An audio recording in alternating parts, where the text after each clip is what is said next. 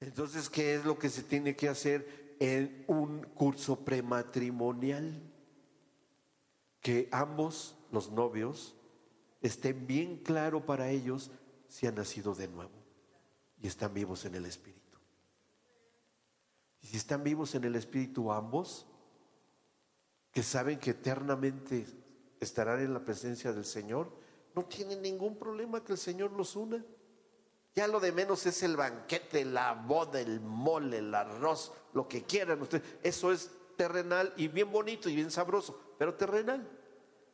Lo importante es la unión espiritual que hace el Señor a través de un ministro. Donde sea, aunque sea aquí en el camellón, no importa. El Señor para él es irrelevante. ¿Sí? Por eso le dijo el Señor Jesús en las bodas a, de Cana a María, mujer, ¿qué traes conmigo? Mi tiempo no ha llegado. Ay, pero hijito, pero pues tú puedes, yo te conozco, te bien. Ay, bueno, está bien, a ver, vacíen las vasijas y ya, ya está, es su vino, ya. No es que no le haya dado la importancia al, le dio en términos secundarios valor al agua, al vino, a la fiesta, en todo. Lo importante es que él estaba presente en la boda. Eso fue lo importante. Y esa es la importancia de las bodas, que esté el presente, con dos vivos que se unen por medio, por medio de un ministro, el Señor. Eso es lo importante. ¿Sí? Eso es lo importante. Bueno, ahora, el Señor eh, cuando vino a la, este, a la tierra, que ya se había echado a perder el plan con dos que estaban vivos y después mueren en el espíritu, en la desobediencia que fue Adán y Eva, y que después van a engendrar puros muertitos. Pues digo, ¿o qué? Caín estaba vivo en el espíritu, estaba remuerto. ¿Y Abel? ¿Qué onda con Abel? ¿Cuál era la diferencia con su hermano mayor? Las ofrendas. ¿Y que hacía Caín? ¿Cómo eran las ofrendas de él? Que no fueron agradables delante del Señor. Pues eran frutas, o sea, y las más sabrosas. Yo creo que le llevó mangos y sandías, y fresas, ay, me encantan las fresas, cerezas, ay, oh, mira lo que cultivé, Señor, ay, lo hice con tanto amor. Bueno, aquí hay un mango medio manchadito, pero no importa, Señor, te lo traje. Y el Señor dijo, no me gusta, no me agrada. ¿Y por qué? Porque es obra de tus manos, con tu esfuerzo humano. Y tienes que ofrendarme algo en la cual tú no puedas intervenir. Mira la de tu hermano Abel, que me traía animalitos vivos y él no los formó, ¿eh? Él no los hizo. Yo los hice y yo les di vida y por eso acepto la ofrenda de tu hermano, porque me está ofrendando vida y no frutas cortadas, cultivadas y hechas por ti, porque son tus obras humanas. Por eso no las quiero. Uh, pero va a ver este, ¿no? Y Agari se la encuentra y ¡pum! lo mata. Primero homicida. Ella vivía en una situación terrible a Eva y sus hijos. ¿Saben, ¿Saben qué pasó también ahí? Y yo les voy a decir esto, porque esto tiene que ver mucho con la cuestión del matrimonio. Le estoy dando fundamentos, ¿está bien? Bien. Fíjense cómo pasó esto. Esto fue terrible. Cuando llega la tentación de Satanás a Eva, en el capítulo 3 del Génesis, fíjense ¿Cómo se maneja esto? Versículo 1. Dice 3.1 del Génesis. Vamos a leer ahí. La serpiente, ahí dice, dice la serpiente, ¿sí o no? Es, era más astuta que todos los animales del campo que Dios el Señor había hecho. Así que le preguntó a la mujer, bueno, cuando leemos este versículo, ¿qué nos imaginamos? Hablando de la imaginación, a ver, ¿qué se imaginan? ¿Cómo está ahí? ¿Qué se imaginan? Una víbora hablando, ¿no? Bueno, ¿tenía patitas o no tenía patitas? Tenía patitas. Ah, entonces era un dinosaurito. y además bien hábil, como los cotorritos hablan, también la serpiente hablaba. O sea, era una mezcla entre loro y serpiente y dinosaurio. ¿No? A lo mejor era Quetzalcoatl. No, es cierto. pues nada de eso. Fíjense. Porque la palabra serpiente para los hebreos tiene dos significados. Para entender esto, tenemos que irnos porque tenemos que hablar de alguien que interfiere con la familia. Y como tenemos todo el día, pues podemos hablar de esto, ¿sí? Fíjense, ¿se acuerdan cuando.? No, no se acuerdan porque no estuvimos ahí, no lo vimos. Pero al menos la lectura sí. Hubo una rebelión en el cielo. ¿Quién se rebeló? Ah, y Satanás, ¿dónde estaba cuando se rebeló? Que él era el encargado de la alabanza. ¿Y dónde estaba él en la alabanza? Sobre el monte de Dios. ¿Sí? Por eso se le reconoce como el querubín protector. No, aquí no tenía que proteger a nadie. No, no, no. Estaba sobre la presencia, eh, sobre el Padre Celestial. Haciendo que, dirigiendo la adoración. Cuando venía eh, cada cosa que el Señor creaba, cuando Él dijo, sean los animales, sea la luz, sea la tierra, etcétera, etcétera, cada vez que hacía algo el Padre, Él dirigía la adoración. Y prorrumpían en, adoración al Padre todos los ángeles. Y cuando Él decía, sea la luz, y todos, wow, Solo el Señor hace lo que es de lo que no es. ¿Quién se le iba a ocurrir? Y solo Él lo puede hacer. Adoremos al Señor, adoremos. Todos adoraban al Señor. Ah, sea la luz. Esto que le estoy diciendo está escrito en, el libro de Ezequiel. ¿Sí? 28.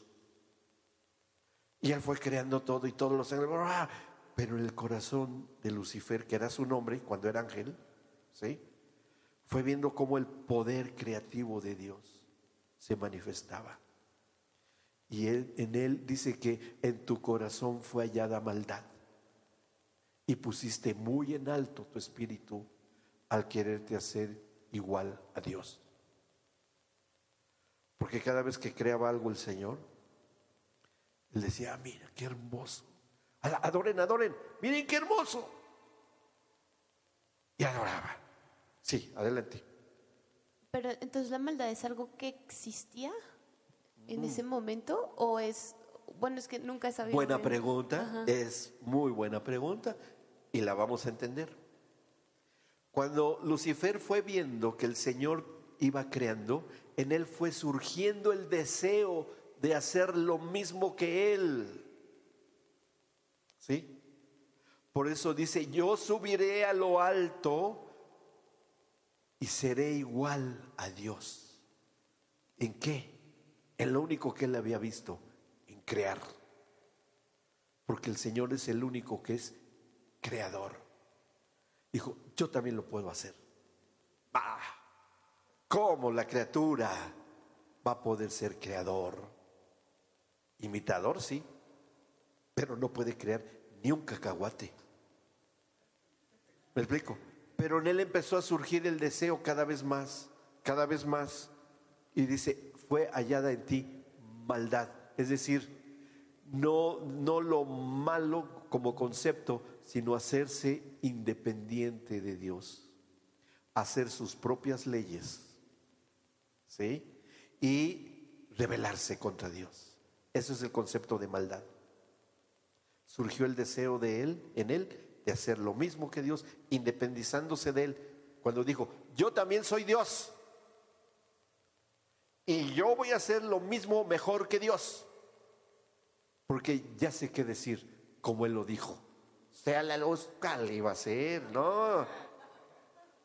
Y cuando el Señor se entera, porque Él todo lo sabe, de que esta, este ángel o este espíritu ministrador como se les denomina en hebreos, lo llama a cuentas y le dice, has pecado. El primer pecador en la creación. Fue el primer pecador. Dice, yo soy un Dios santo y delante de mí no puede estar el pecado. Así es que te vas de aquí, fuera de aquí. Y el diablo, ¿y a dónde me voy? Eh, yo estoy en todos lados, ¿verdad? Sí. El Señor. ¿Dónde lo mando?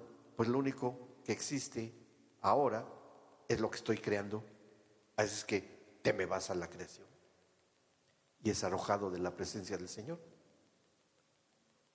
¿Sí? Por eso Jesús dijo, yo lo vi caer como un rayo cuando es expulsado de la presencia del Señor. ¿Y a dónde fue a dar? Al huerto del Edén. Porque en Isaías 14 dice que él andaba en el huerto del Edén. Ahí andaba rondando. ¿Pero qué? ¿Andaba como serpiente o como? Ah, porque serpiente tiene dos significados. Cuando Jesús dijo, y yo vi caer a Satanás como un rayo. Porque para los hebreos, un significado, dos significados tiene la palabra serpiente o nahash en el hebreo. Y una es serpiente, víbora, animal. Cuando ven el animalito que hay, mira un una víbora. Ese es un significado. Pero el otro significado es resplandeciente como los rayos. Que se mueve como un rayo, como serpiente. Y mira una serpiente. Para ellos eso significa también serpiente. Entonces, este, eh, dice la escritura. Ahí mismo en Ezequiel, ¿cómo dice? ¿Cómo era la vestidura de Lucifer? De piedras preciosas, cornerina, topacio, berilo, esmeraldas, vestiduras de oro, resplandecía. ¿Se imagina cuando le daba eh, la, la, luz de las estrellas o del sol que ya estaba creado? Cuando, cómo, ¿Cómo se vería la vestidura de Lucifer? Dice, y tus tamboriles y flautas fueron puestos en ti desde el día de tu creación. O sea que de, de Lucifer no necesitaba instrumentos, de él emanaba la música, de él emanaba la música tamboriles ritmo, flautas melodía. Y de él salía. Y todos los ángeles cantaban a ese ritmo, adorando, con esa vestidura impresionante, como ángel de luz. ¿Me explico? Entonces cuando llega con Eva, porque fíjense, ahí les doy un dato, el hombre fue creado por Dios solo con, originalmente, con cuatro emociones básicas, nada más. ¿Sí? cuatro emociones en el alma del hombre, hombre y mujer, por supuesto, que era, o, así funcionamos. No les voy a decir lo de la película de esa de que sacaron. no, lo que Dios hizo. Uno, el afecto o el amor. ¿Sí? La otra es la, el gozo o la felicidad o la alegría, como quieran. ¿Sí? Otra emoción básica creada por Dios es la ira y la otra, la tristeza. Esas cuatro nada más emociones. Porque Dios las tiene. Dios le da ira. Vimos o vemos ahí que se enojó. ¿En base a qué hace sus juicios? En base a su ira. Es un atributo de Él. Y nosotros se nos dio la ira. Eh, él es amor, ¿verdad? O afecto, que es la parte humana otra emoción básica para relacionarnos con Él y con otros seres humanos, ¿o no? ¿Sí? La tristeza es otra emoción básica. Jeremías dice que el, el Señor se entristece y llora por los rincones. Entonces Él tiene tristeza y tiene también, ¿cuál me falta? Felicidad, tristeza, ira y amor y gozo. ¿Me explico? Pero el hombre no tenía una emoción cuando fueron creados por el Señor. Lo que no tenían era miedo. Esa emoción no, no, la necesitaban.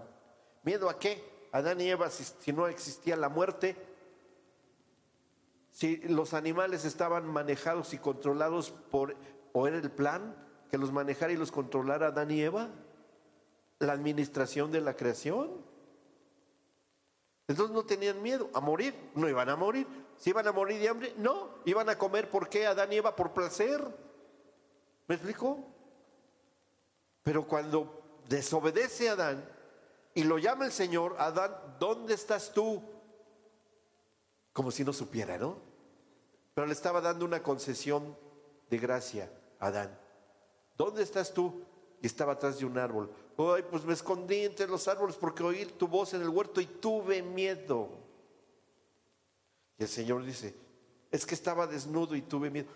A ver, ¿quién te enseñó que estabas desnudo? Aquí ya hubo otro maestro.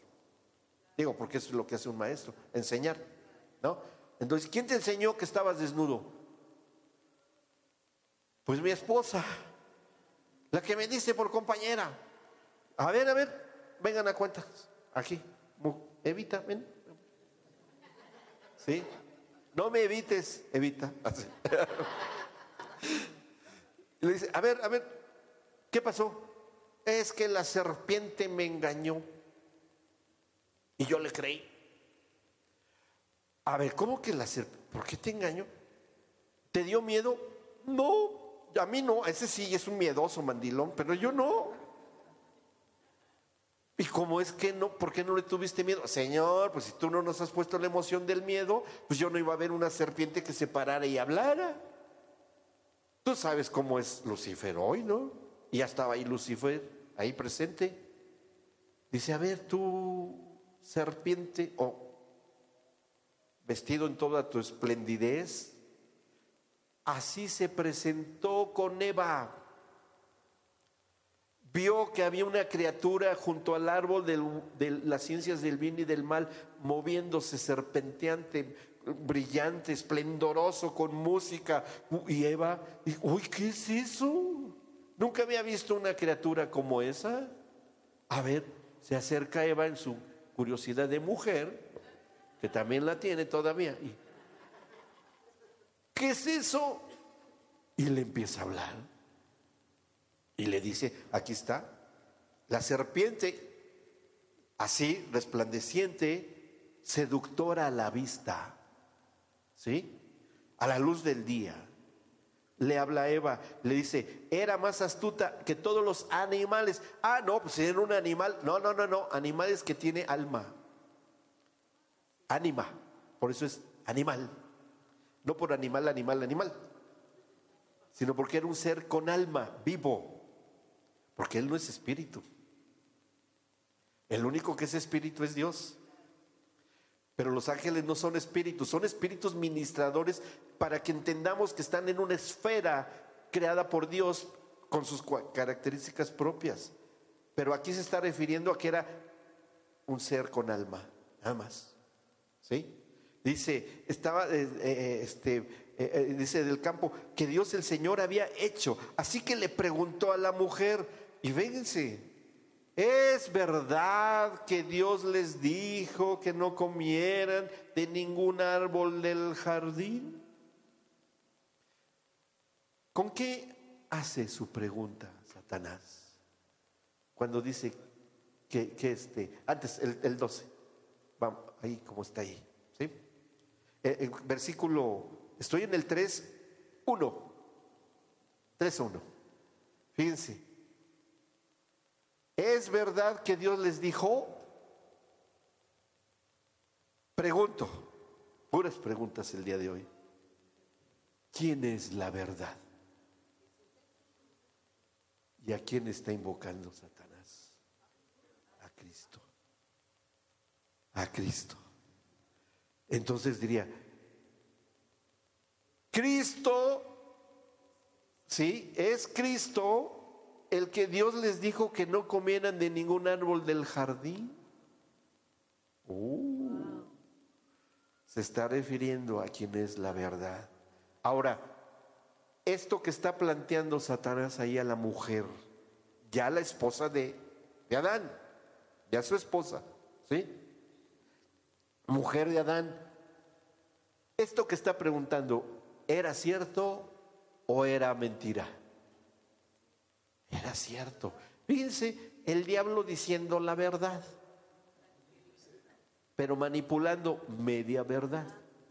Porque lo que dice a continuación, en el versículo que sigue, en el versículo 2, este, dice, vean lo que dice la mujer, podemos comer del fruto de todos los árboles, respondió la mujer, ¿verdad o mentira?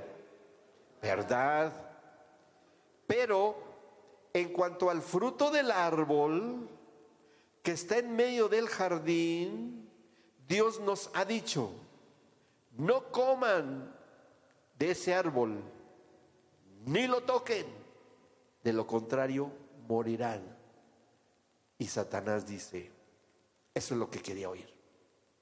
¿Saben por qué? Porque Dios nunca le dijo a Eva que no lo tocara.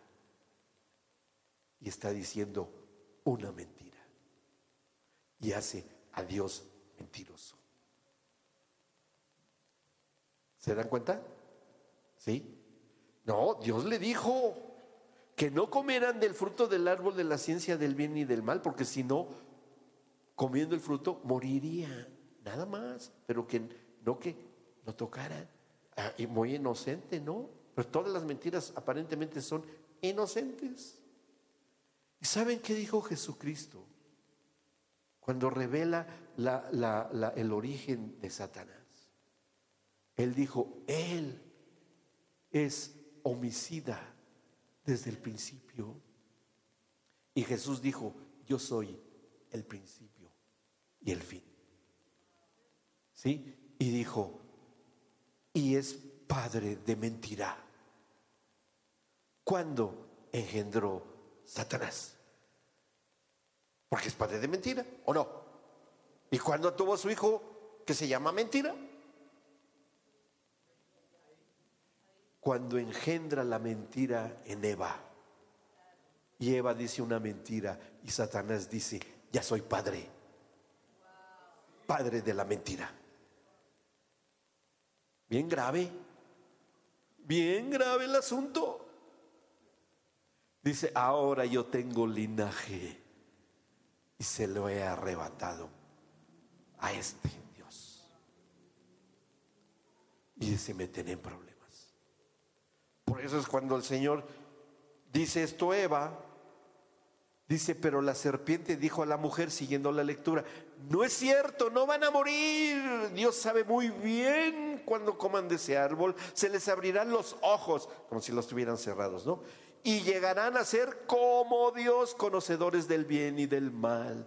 por favor. ¿Pero se dan cuenta de eso? Ya entonces se engendra la mentira. Porque era, pero ya lo podía decir, y ya se lo podía decir a su esposa. Y nace el adulterio. ¿Eh? Sí. ¿El, ¿El fruto que era? No creo que haya sido una manzana, ¿eh? No, no, no, sino que como dice que la serpiente pues era algo brillante y me imagino que también es como una metáfora ese. El único fruto que yo conozco en la Biblia en el cual se tipifica el Señor Jesucristo es la vid y la higuera. La higuera que es maldecida y la vid en la cual Él dice, yo soy la vid verdadera. Uno de esos dos. Yo creo que era liguera. Creo. Creo yo, Luis Lucy, nada más. ¿Eh? No, no se la pasen a nadie. Ustedes nomás ahí guarden. ¿Sí? Porque no, no lo podemos comprobar. ¿Bien? Sí, pasó. Sí. Claro. Pues no lo sabían, ¿no? Exactamente, hasta que fueron expulsados del huerto del Edén la separación eterna de Dios, la ruptura de la comunión. Eso fue lo que entendió que era muerte. ¿Me explico? Entonces, sí, adelante. Ahí está el micro. Sí. Ahorita reflexionando sobre esta misma enseñanza, sí. podemos pensar que era una vida Ajá. Pero Jesús dice, yo soy la vid verdadera. Yo soy la vid verdadera. O sea que si Él dice ser una vid verdadera... Que es una figura, es una forma. Es que hay una vid falsa que en aquel momento actuó. Ajá. Puede ser. Así, eh, perdón, Sí, sí. así como hay una iglesia de Jesucristo y hay una falsa iglesia a la que se le llama la gran ramera.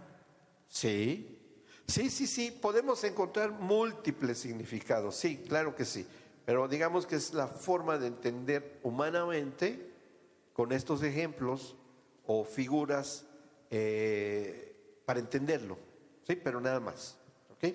Muy bien, ¿vamos bien? A ver, ¿hay una pregunta? Pasamos el microbús para acá. bueno, el microbús, bueno, ese. Ahí va, ahí va. Bien, ahora sí. Eh, siempre me he puesto a pensar por qué Dios sí sabe, obviamente sabe todo, Sí. lo que va a pasar y todo. Sí. ¿Por qué se dejó engañar o por qué no sabía que la serpiente iba a hacer eso? Siempre me lo he preguntado. Claro, muy lógica la pregunta, la respondemos. El Señor es todopoderoso. ¿Estamos de acuerdo? Sí, Todo, perfecto. Y Él es el gran creador, ¿verdad? Y Él es el alfarero, ¿verdad? ¿Estamos de acuerdo? sí. Bien. Y nosotros somos criaturas, a su imagen y semejanza. Como dice el Salmo 8, que el hombre fue hecho superior a los ángeles. Hechos menor que Dios, pero superior a los ángeles. Esa es la traducción original. ¿Sí? O sea, somos una escala intermedia entre Dios y todo el resto de la creación. Bien. Y la Biblia se refiere a Satanás como el destructor. ¿Eh? ¿Qué es lo que ambicionaba Satanás hacer? Ser también creador. Pero la criatura jamás podrá ser creador. No podrá crear. Es decir, un libro, un micrófono, no puede hacer otros micrófonos u. Tienen que ser creados forzosamente. Y las criaturas tienen que ser probadas para ver si funcionan. ¿Me explico? Toda la creación tiene que ser probada, aún el propio hombre. Por eso es que vino la redención, para probar a la humanidad. Y el destructor que es Satanás no puede ser, no deba ser probado, porque no era su papel. Entonces, fíjense qué astuto, por eso dice que era astuta. Si él de un pestañazo podría haber desaparecido a Satanás, ¿sí o no? ¿Verdad? Le hubiera dicho, Satanás, ¿qué crees? Te tengo una mala noticia, que dejarás de ser. Y va a dejar de ser cuando, cuando esté en el lago de fuego. ¿Sí? Dice, dejarás de ser. Pero espérate. Dice, ah, a ver, a ver, a ver, a ver, ya yo tenía la razón. Yo también soy Dios porque me quieres destruir y tú eres creador. Entonces tú y yo somos iguales. Entonces soy Dios. Y el Señor le dice, ah, ah, te equivocas. No te voy a destruir, te voy a recluir y allá no podrás ser en la creación. Serás en el lago de fuego, nada más, por la eternidad. Pero tú no puedes crear nada. El único creador soy yo, el único Dios verdadero. ¿Me explico? Entonces, el no es destruido por el, por el Señor, porque entonces sí, si hubiese destruido a Satanás, también entonces él diría, tenía yo razón, Dios es destructor porque me quiere destruir, luego entonces él y yo somos iguales, entonces sí soy Dios. Por eso no lo destruye. ¿Sí? ¿Quedó contestado? Bien, buenísimo. Bueno, a ver, otra pregunta. Están poniendo buenas las preguntas. Ustedes me dicen cuando le pare, porque me tienen que parar a mí, ¿eh? ¿Sí? Yo puedo seguirme, me dijeron que me, me siguieran, yo me sigo. A ver, sí.